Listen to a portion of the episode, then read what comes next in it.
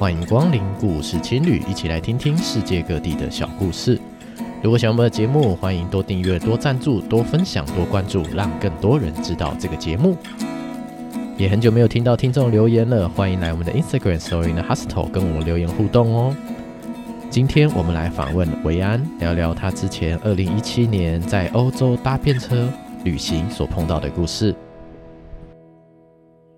欢迎来到故事青旅。那今天很高兴能够访问一位很久不见的老朋友维安。Hello，大家好，我是维安。对，维安呢是一个很年轻的朋友。那他之前就是考试结束之后跑去了欧洲开始旅行，但他旅行的方式很特别，搭便车。我当时听到他的故事的时候，是在我环球旅行之前，给了我很多的勇气吧。原来可以这样子旅行，那我觉得很非常特别。所以今天请维安来分享一下他自己的故事。那开始前，我们一样可以请维安来自我介绍一下吗？OK，好，那达叔好，还有各位观众好。好，我、啊、呃，我是伟安，那目前是一位物理治疗师，在一个复健科诊所。接触旅行的部分，其实是大学的时候有两个同学，那他们蛮喜欢蛮蛮喜欢旅行的。其中一个是有跑去诶东南亚旅行，那另外一个是跑到美洲大陆。对，那听到他们就是旅行的故事，那其实自己还蛮向往的。对，那大学的时候，其实那时候想要一开始是想要以呃交换学生的方式出国去看看这个。世界对，那啊，但是很可惜的就是那时候的托福没有考好，对，所以后来就决定就是在大学毕业之后当完兵，那有个空档，对，买了一张来回机票到法国的来回机票，中间隔了三个月的来回机票，对，那自己把自己一个人丢到欧洲。对，那看到时候怎么发展？对，那所以呃，这个就是我旅行的的起源呐、啊。所以说，你到了欧洲中间三个月，就是巴黎下了飞机，有没有任何的计划，或是有任何的想法？其实呢，一开始当然有啊，因为到一个人生地不熟。好，在在这之前呢，其实。在我去欧洲旅行的前差不多三四年，我还有去过法国一次。对，那那一次是去法国那边办营队，带国小的学生，然后举办一个校青品格体验营。那主要是在讲校校庆啊，然后还有一些品格教育。对，所以在那边算是有认识一些法国卡。所以，哎，这三个月的旅行，其实头头几个礼拜，算是头一两个礼拜，其实算是有规划。就是找完他们之后，就开始走那个沙发冲浪，就是 Couchsurfing 这个网站。那用沙发冲浪的方式，一样到处去晃来晃去。对，那就比较开始没计划了，这样。哎，这边还算是有计划啦，这边还算是有计划。一直计划到我到芬兰去打工换宿三个礼拜，对，所以等于说这三个月前一个月其实还算是有规划，嗯哼，对，OK，那那你就开始要旅行了嘛，对不对？就是跟朋友见面啊，这个应该就是巴黎的一些经典行程，稍微玩一玩，然后大家朋老朋友见面吃饭开心嘛，对。嗯、那到后面怎么开始搭便车这件事情呢？这个是好问题。呃，在芬兰打工换宿三个礼拜结束之后啊，那接下来行程就是完全 free，就是没有事先安排。所以这时候，呃，我就开始开始就是呃自己在芬兰那边旅行嘛。那刚好有一个朋友说，哎，他刚好也在芬兰，对，那就约个见面。所以第一站当然是。一样先去找芬兰的朋友，对，那接下来就想说，哦好，我想要去挪威看看，所以搭就是买了一个机票到挪威，然后一样在那边就是沙发冲浪，然后认识一些朋友，然后诶就开始开始旅行，对，那在挪威又玩了大概可能还不到一个礼拜了，然后后来就又飞到了。丹麦，所以其实这边还算是有在查交通，然后有在规划行程。对，那到了丹麦之后，一样是借助当地人家，就是 Couchsurfing。对，那这时候就是到了丹麦哥本哈根的一个朋友家，那我就跟他聊天啊。那在跟他聊天的过程中，他就有提到说，哎，他之前也有接待很多朋友，那其中他有接待到一个波兰的一个十六岁的弟弟。对，那那个十六岁的弟弟很特别。他身上没有带一毛钱，对，但是他用搭便车的方式绕了欧洲一圈，对，然后他就跟我讲说，他说，哇，我绝对不会让我小孩干这种事，太危险了，对，他那时候是这样跟跟我讲，对，那那后来他就去上班了嘛，那我就一样待在他家。对，然后我就想，哎，这样的旅行方式好像还不错哎，因为对我来说，其实哎，欧洲不管去哪里，对我来说都是呃非常崭新的一个世界，然后对我来说都是很想要去探索的一个地方。对，所以呃，第一个。我不知道要去哪里玩，不太知道要去哪里玩。那第二个，我也不想要一整天花半天的时间在呃研究交通啊，然后研究住宿啊什么的。对，所以我就想说，哎，那好吧，那我来试试看，搞不好我也可以用搭便车的方式来旅行。对，所以就是开启了我搭便车旅行的的这个契机。呃，好，这个大便车的起源是因为受到一个沙发主的介绍，说他可以这样子旅行，然后说一个小十六岁小弟弟可以这样子旅行，结果就从此你也入了大便车这个坑了，是这样吗？没错，没错，没错。OK。那这当然，这可能有两个问题啊。第一个问题会是说，吼，因为你前面就是有规划行程，然后用这种方式去旅行，其实也应该也没有不好啦。毕竟在欧洲地区，呃，想问一下，你是几年去的？应该是二零一七，二零一七年的时候，所以那个时候网络应该是都还算 OK 吧？就至少以资讯的方式，至少查资料应该是都还 OK 啦。只是我在欧洲没有网络啊，啊没有 WiFi，只有得到那种麦当劳或是有一些咖啡厅，它有免费 WiFi 才可以查。就是靠着公共 WiFi 生存嘛，这样也是可以的啦。我之前在旅行的时候也是这个样子。那到了后面，就是说你要从一个查资料的人变成不查资料的旅行，这种我们讲说心理变化，你觉得最大的差别是什么？突然觉得哇，非常的舒畅，就是 因为不查资料变舒畅了。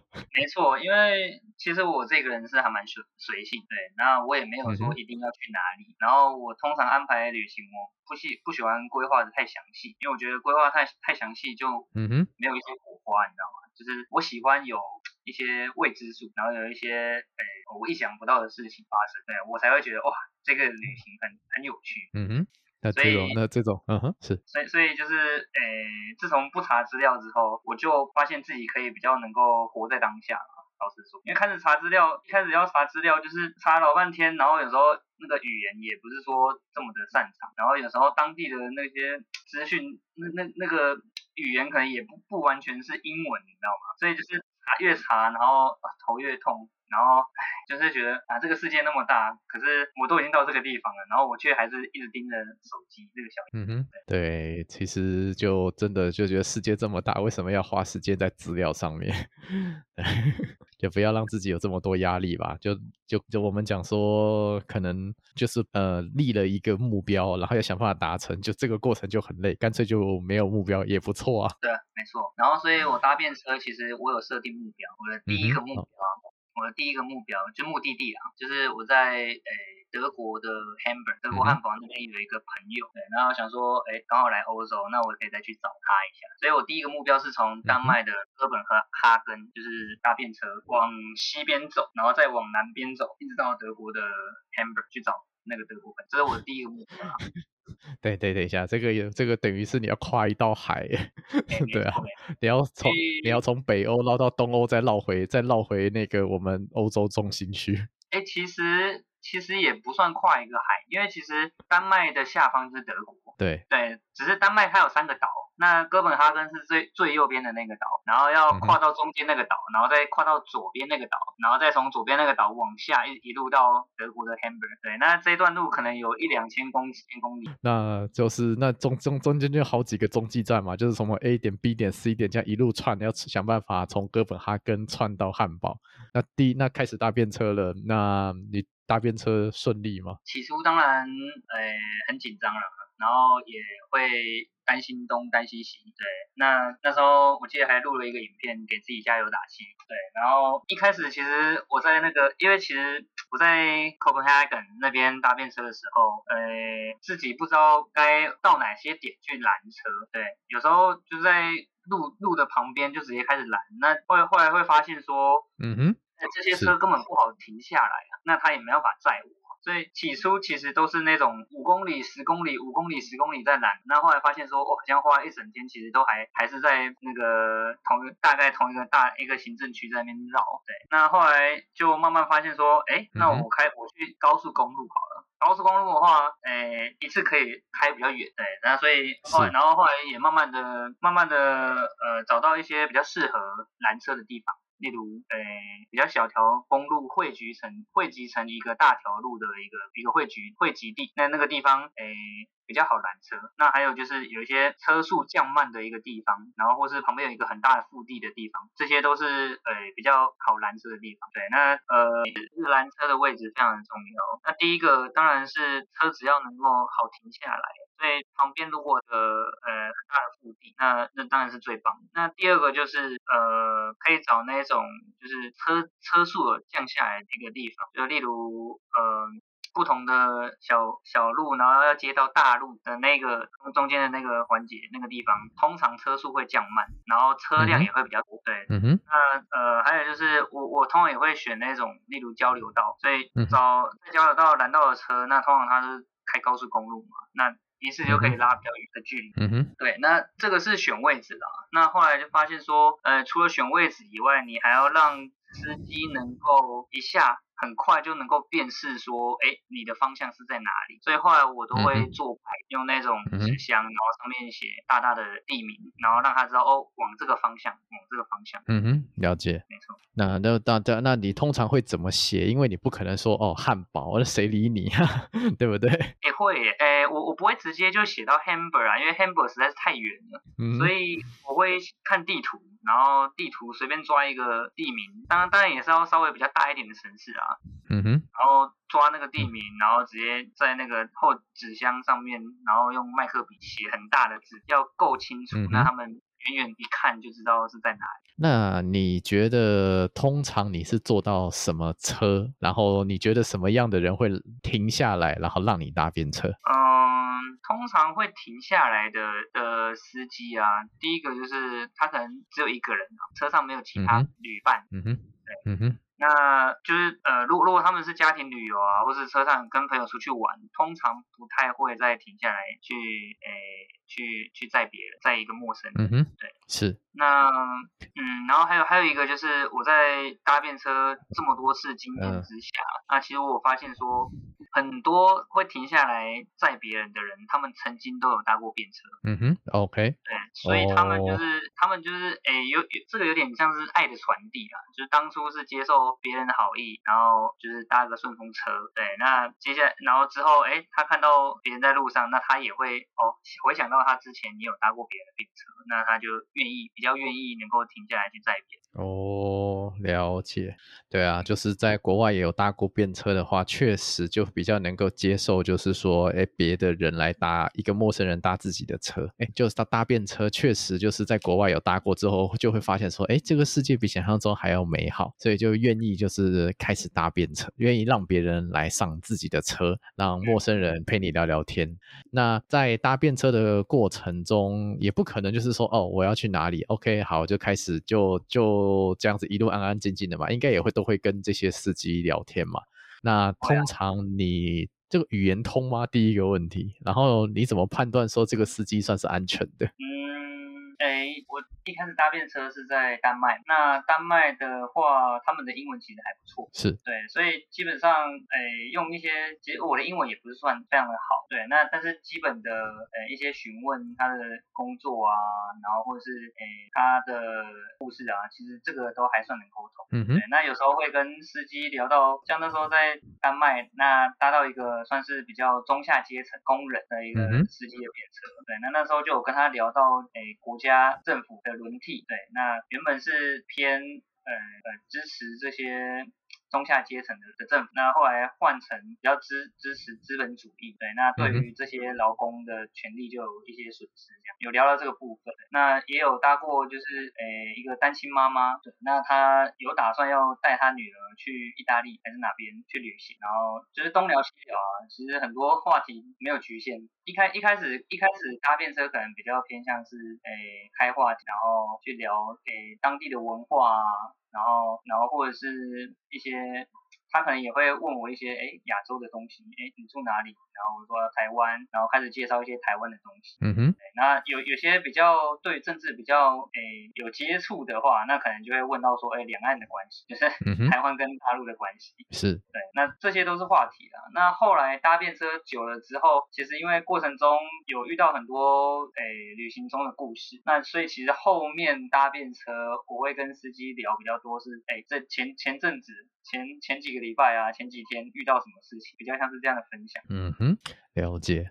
那我好奇哦，人你人家一定会问嘛，Where do come from？啊，from Taiwan。然后你啊，人那你都会怎么介绍台湾呢？还是说你人家问什么你答什么？对。诶，通常通常可能。他们比较有听过的，可能就是说，例如 computer 相关的东西，三 C 的东西，对，然后可能也会提到大陆吧，因为因为通常不一定会听过台湾，那但是应一定会听过大陆。如果说哦，在台大陆旁边的一个 一个小小的岛，台湾这样子。是是是是是，好，那就是在那在这个过程中，你有没有让你觉得印象深刻的司机呢？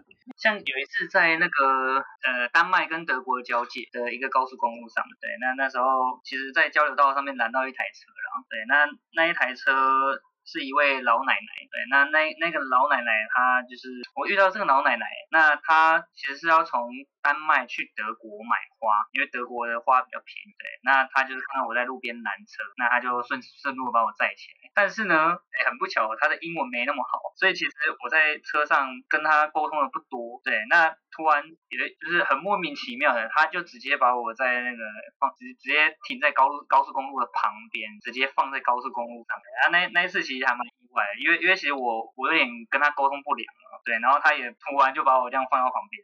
然后后来我就我就又继续拦车嘛，在高速公路旁继续拦车。那后来是警车看到我在高速公路上，然后他就说，哎，it it is not allowed to stand here。他就说，哦，这这边是不能站的，你怎么站在这边？然后我就跟他讲这个故事，对，然后那个警察他们也露出无奈的表情，后来就把我就是又再回丹麦。OK，这 这个是其中一个我觉得还蛮好笑的事情。那后来到了，哎，后来又回到丹麦嘛。那一天，那一天晚上，我我那时候有在思考说，哎，我要一路从这个丹麦最下面的那个城市叫做 Flensburg，Flensburg 一路搭到 Hamburg 吗？大概还有距离两三两两百多公里。嗯哼。对，那那时候我思考了一下，因为那时候已经晚上七点了，嗯。虽然天还是亮着。那我后来思考一下，啊，这个地方没没什么地方，没没有什么地方可以睡的，那我就打算直接一路搭便车搭到 Hamburg，然后去去找我朋友。对，那我才正动了这个念头，然后我就开始写那个 Hamburg 的这个牌子嘛，路牌，然后我我就动了这个念头，然后写完路牌之后，哎，我还在路上走，因为我要走到比较好拦车的地方，所以我的路牌是就是哎，算是手拿在旁边，拿在身体的旁边，这时候就有一台车，然后他说，哎。你要去 Hamburg，你要去汉堡，很远呢。你要不要？你要不要先来我家住一下，隔天再出发。哦，好，好，好，不错啊。对，所以。后来就跑去他家住，那他家还有一个室友，然后我们当天晚上就诶喝喝当地的啤酒，叫做 Flensburg 当地的啤酒，对，然后我也煮了我也煮了就是台湾料理给他们给他们吃，对，然后当天晚上聊得蛮愉快，然后隔天他说，诶，他有一个朋友就是隔天到礼拜天呐，我们不用上班，然后他就问我说，诶，那你要不要诶就是在在我们这个城市逛逛，他可以带我们去逛，那他他们可以带我去逛，那我说当然好啊，所以我就在那个 Flens 那个城市就是逛了半天这样子，是对，就不错啊。是一个波罗的海的一个海边的城市，那它的历史也算是蛮悠久，大概有一千多年。对，然后那个地方还蛮漂亮的。对，就是呃搭便车旅行，我觉得蛮有趣的是，就是说会发会遇到一些很未知的人，然后会遇到很多未知的事情。对，那有时候呃。很长时候，因为就搭便车，然后所以就有这个机会可以去认识这个司机。那认识这个司机之后，就可能有蛮大的机会，他都还蛮热情。然后可能会邀邀请你去他家住，那这个这个部分有时候不是我主动提出来，而是就是在车上聊天的时候，他说，哎，啊你都是搭便车，那你要住哪里？这样，然后我就说，哦，其实我我没有一定说要到哪里，然后我也没有一定要住哪里，对，然后他们很常就，哎呦，那那那不然你可以先借住我家，这样还蛮常会这样的。很棒啊。但我觉得这样就有一个问题哦，就是你搭便车嘛，上车的时间。然后到下一个城市，假设已经八点九点了，那个时候你还没有住宿，人家也没有让你住的话，这种问题，这种通常这种情况你会怎么解决？因为这不像收发靠区一样，就是那种，哎，我们那个讲好几月几号到哪里这样子，这种状况好像不太一样。对，这种情况呢，这种情况其实我就睡外面。你说找公园吗？还是就直接找个地方就躺了？车站啊，或是找一些比较隐秘的地方。这个这个算是比较后期啊，中后期。的旅行方式，前面前期还是会比较偏，呃，开始搭便车之后，其实 Couchsurfing 或者是 Trustloop 有另外一个跟 Couchsurfing 有点像的一个网站叫做 Trustloop，对，那通常就是呃，我可能早上或是中午，哎、欸，到那个地方，然后然后我就赶快赶快发哎说，哎、欸，这附近有没有人可以接待？这样，啊，如果没有的话，那我可能就找地方睡。停车场啊，或者是公园啊，或者是找一个比较隐秘的地方，一般路人不会经过、不会看、不会随便看到的一个地方，然后就就先睡。哦，那真的我们已经变成结友了，但是你是有目的的结友。对啊，其实其实后来真的觉得，后来后来连找地方睡都已经还蛮擅长了，大概花半小时就可以找到。所以我大概抓，我大概。就是每天在路上这样搭便车嘛，然后在路上这样走，其实大概都可以知道说大概几点会天黑。嗯。然后通常我会在天黑的前半个小时开始找地方睡，如果真的没有地方睡的话，前半个小时就开始找，然后天黑之前就知道当当天晚上要睡哪了。那你自己呃，毕竟是我们讲说北欧或者是德国，感觉至少我们讲说就是至少觉得安全好像是还 OK 啦。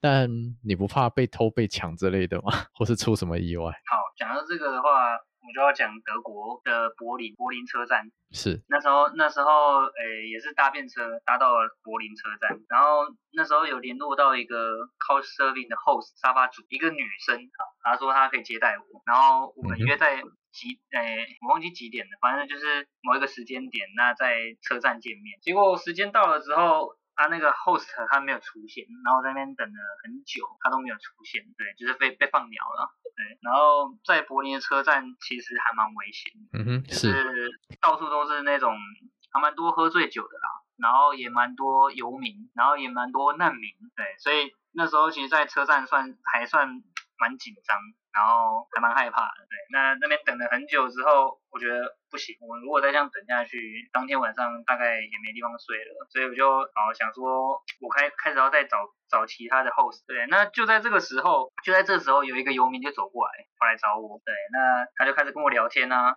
他说，哎，你从哪里来啊？然后我就说，哦，从台湾。然后这个游民哦，他竟然他英文还不错，蛮意外的。然后他竟然才知道台湾跟大陆的两岸的关系。是，OK，好，没有问题。然后我就觉得，哎，这个这个游民还蛮还蛮特别。对，那后。来我就跟他聊了一下，然后就发现说，哎，其实这个游民还蛮好聊。然后我就跟他讲一下我的处境啊，我说我被一个女生放牛，然后我现在没地方睡。对啊，那个游民当然也没地方睡嘛，他就提供我很多很多意见呢，很多建议啊。他说，哎，可以睡公园啊，或是那个睡在那个火车上啊。他说睡在火车火车上，很像那个摇篮一样，就很好睡。对。反正这些，等一下，等一下，等一下，我说有火车上，意思是说爬进火车里面睡，然后火车会动的那种状况，还是说就是一个空车厢这样？火车会动的那种状态。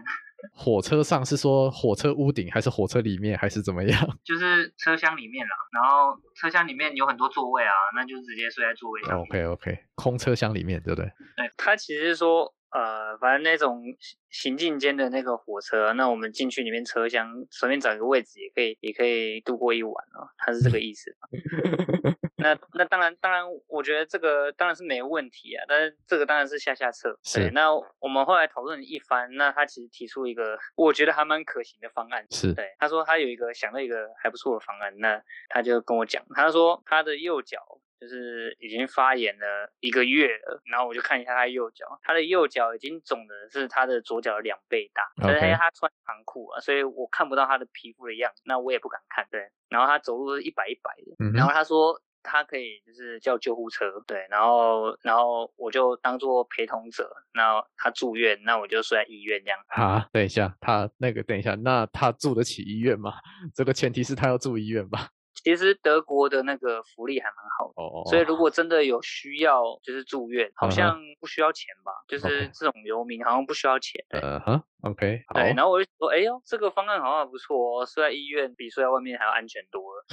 呃，但是他有前提，他有前提，是是是，那前提是说，呃，他要先把他，因为他在做那个回收，你知道吗？就是把那个。火车那个车站里面有很多那种空瓶，那个酒瓶啊，他要把它拿去卖，他做回收。他说他要先把这些东西拿去卖，我说好，然后就跟着他，他就是在，我就跟他一起搭进那个列车里面哦，就搭进火车里面。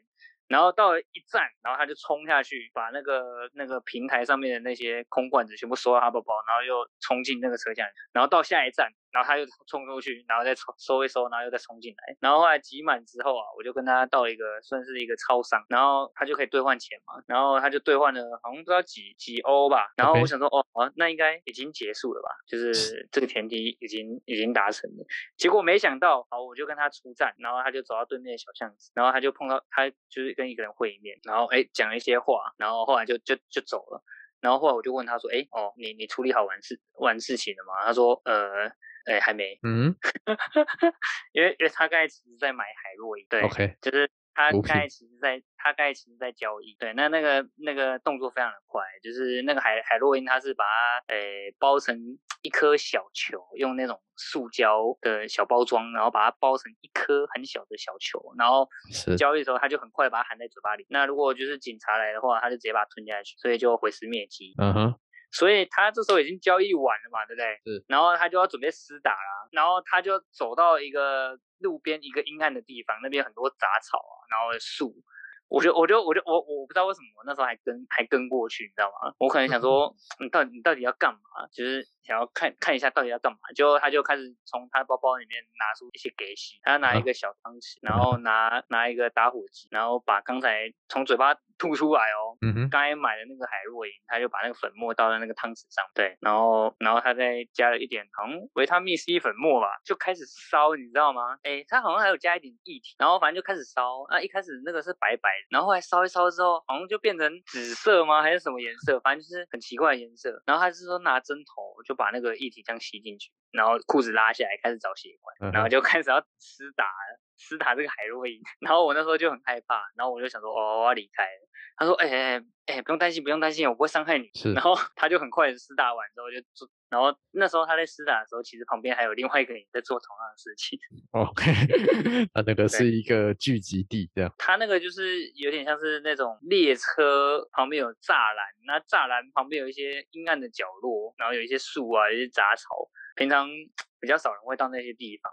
是对，然后那边就是有一些人 在里面在施打海洛因，就是毒品这个问题啊。当然在台湾是不严重啦，但是在国外其实严重程度从。只是比台湾多很多倍啦，就是我们讲说也算是见识到了嘛，对不对？那就是到后面你们后来还有执行要去医院住这个计划吗？哦，你你把这个主题切回来，接下来呢，我想说，好啊，你事情都处理完了嘛，那那我们就差不多要去医院了，然后结果他还要。跟我借手机打电话叫救护车，哎，OK，他还跟我借手机，他没有手机，然后我说好，OK，那我就借借他的手机，我就打打电话给那个救护车嘛，那救护车来，那他们约在某一个某某一个转角，然后我们就快步的走过去，然后救护车停下来，然后里面的人一看到这个游民，他想说他是来骗笑的，他一开始不相信.对。那后来这个游民就给他看他的脚啊，然后那个救护人员就看了一下，哎呦，发现好像真的真的蛮严重的，对。然后他们就讲一大堆德文，我听不懂的德文，他就把他带上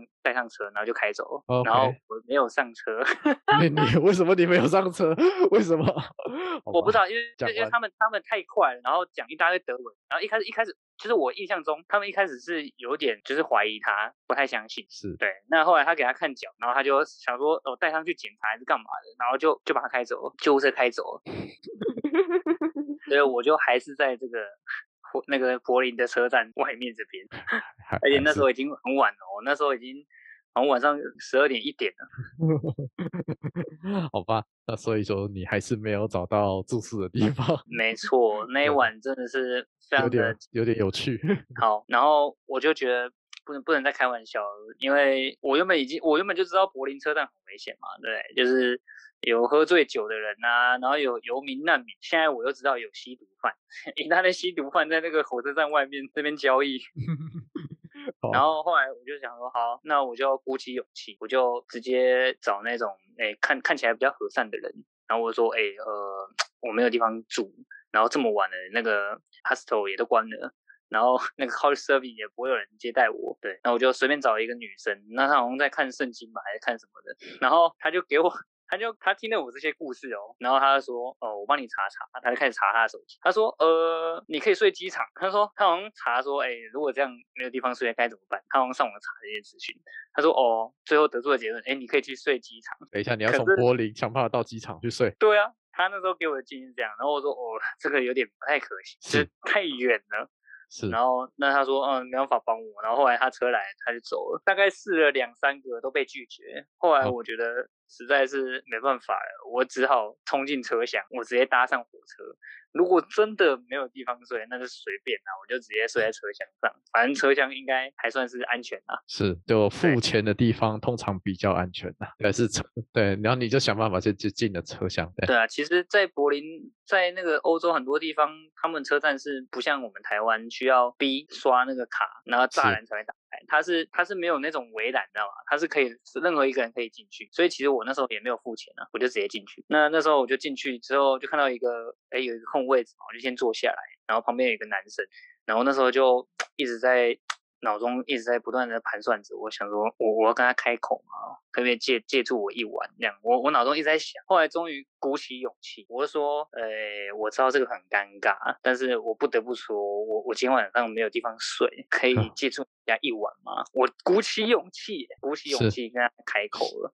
对，那那个人那个人一开始听到的时候，他其实是。满脸惊讶哦，我我还记得那个脸，然后大概过了大概可能三四秒之后，他的脸就慢慢缓和下，他说：“OK，you can be my guest。” OK，对，他竟然就这样答应了呢。然后后来后来发现他是一个那个小儿科医师，是 OK，对，德国的小儿科医师。然后我说：“哦，我是物理治疗师，然后之前有带过小 何。” OK OK，对，然后后来我们就开始有话题啦。对，然后这个。这个小儿科医师，他们他就是跟他同事下班之后去踢足球，然后后来又去开 party，然后玩到那么晚才回家。那不然他平常不会搭到这一班车，对。是。然后又因为因为搭到那一班车因为太晚了，所以他他要就是搭到一个比较远的地方之后再开车，所以我就跟着他一起搭到那个很远的地方，那个地方叫做 Copenhagen，Hoppegarden，反正是一个赛马的一个一个小镇，距离柏林大概二十公里远。对。然后我就。回他家嘛，那时候已经半夜两三点了，然后他家是在一个森林里面，你知道吗？就是要走进一个森林里面，然后走个十分钟才会到他家，也是一个蛮奇妙的一个地方。对，那你自己这样子，等于是说，哦，前面一个月有点规划，然后就是就到处旅行，到然后接下来开始搭便车旅行，而且我们讲说那个知识就是靠着经验，所以搭便车越来越顺手，也开始慢慢越跑越远，最后就还是要回到巴黎，要飞回台湾了。这整个三个月的旅行，哦，呃，你自己觉得前面跟后面有什么样的差别？就心理或者是有什么其他的变化？好，诶，这个过程中其实，诶，其实一路一路上都还蛮还蛮主，最主要是要克服自己的恐惧啊，因为搭便车其实还是有一定的风险。对，那就算是后面已经搭便车搭到很顺手了，但是也也还是会担心说，诶，会不会遇到一些。诶，有心人士啊，或者是，或者是没地方睡的时候睡外面，会不会遇到遇到一些坏人啊？就是还是会担心这些东西。对，所以我觉得最大需要克服的是恐惧啊。对，那我觉得就是一次搭便，一次一次下来，那我有一个很深刻的体会，就是上天都会有最好的安排。对，那尽管前一天再多么的辛苦，然后感觉好像没救了，没希望了，但是隔天。都还是会有，诶、遇到好人，然后你就会发现说，哦，还好前一天有经经经历过那些，那我今天才有机会可以遇到这个人，然后才会再开启另外一段就是很有趣的故事。对，所以我走到最后，其实就是一个念头啊，就是上天都有最好的安排，所以尽管再辛苦，那就是去接受它。那每个不好，不管是好的经验还是不好的经验，都是最棒的礼物，这样。这样子也就是间接影响到现在的生活还有工作嘛？对你来说，嗯，有，只是这个感觉当然会随着时间慢慢淡掉了。嗯，那时候在国外的感受是非常的深刻。当然，就可能那个时候我们讲说无欲无求吧，就是没有什么特别的追求，就是一切随机，而且时间也比较多。那出了社会之后，各种条件、各种压力也都是慢慢有的。不过就是保持这个我们讲说开放的精神，我觉得对于生活还是比较有帮助了。对啊，如果是以呃生活当做一场非常大的旅行来看的话，其实生活中面对到的困难与挫折啊，其实呃就像旅行中遇到的困难与挫折一样，就是诶你只要克服它、战胜它，那接下来就会有美美美好的成果收成这样。真的就是对啊，那我们讲，那当然啦，其实这个世界上大多数是好人呐、但是自己碰到危险的事情，还是自己要有所分寸嘛？对啊，像我就觉得碰到吸毒的那哦，好，对，你还敢继续待着，这还蛮厉害的，对啊。哎、欸，我我觉得为什么那时候会待着，有一个原因呢、啊？因为我跟那个游民其实聊了还蛮多，那我发现其实这个游民他本质还不错呢。是，对，对那。他其实有跟我讲，他说他很想要把这个这个海洛因的这个成瘾戒掉。那他有去上那种就是类似乐戒班还是什么的，对，但是没那么容易。所以他说以前一天要打六次，那现在一天打三次，也算是有进步了。OK，是是是，对啊，对啊，海，我说实在的，能够吸得起海洛因，这已经算是还蛮有钱的。对啊，他其实一整天收的那些回收，其实就是大部分都是为了买这些海洛因的。对啊，就好了，这个这个每个地方都有每个地方不一样的问题啊，只能这么说。对啊。那你到后面，你现在就是还会想要这样旅行吗？你自己觉得？哎，不瞒你说，我明年二月要再出去了。哦，想要去哪里呢？一样一样会去欧洲。嗯哼，对，那一样会去找一些朋友啦。有些呃，当时认识的朋友，我们后来有留一些联络的方式。是，对，那彼此看望一下，这样。对，我会想要再去找他们。嗯哼，对，那第一次那那一次去旅行三个月啊，其实走到最后有一个心得。就是说，诶、欸，这一趟旅程实在是遇到太多美好的事情了。对，那如果我全部都是我得到这些美好的事情，那我回国之后有什么对这个社会有什么意义？没有什么意义啊，因为只有我知道这个美好的感觉。对，所以其实旅行到最后，我有个感觉就是说，我我想要能够影响。到这个世界一点点东西，所以其实走到最后，呃，我我我的出发点是说，哦，我如果能够去帮助这一个人，那我就尽量去帮助他。我遇到的每个人，我都尽量去帮助他。能够这趟旅程，除了我自己受益以外，我也希望我碰到的每个人也都能够。诶，有一点点改变，或是有一点点帮，对他们有一点帮助。嗯哼，是，对，我不论是说物质上或精神上，对，对，大部分都是精神上啊，因为我我可能也没办法给他们什么物质上的。对啊，不过没关系，尽力而为嘛。对，对啊，有有一些像有时候在公园，然后像之前有一次在公园。然后看到一个爸爸带着他的一个小孩，大概两诶，可能几个月大吧，可能还不到一岁哦，还在地上爬。对，那我就看他爬的那个姿势有点怪。那因为因为我自己本身是物理治疗师嘛，那那我我发现诶，这个可能有一点状况，那就给这些这个这个爸爸一些建议。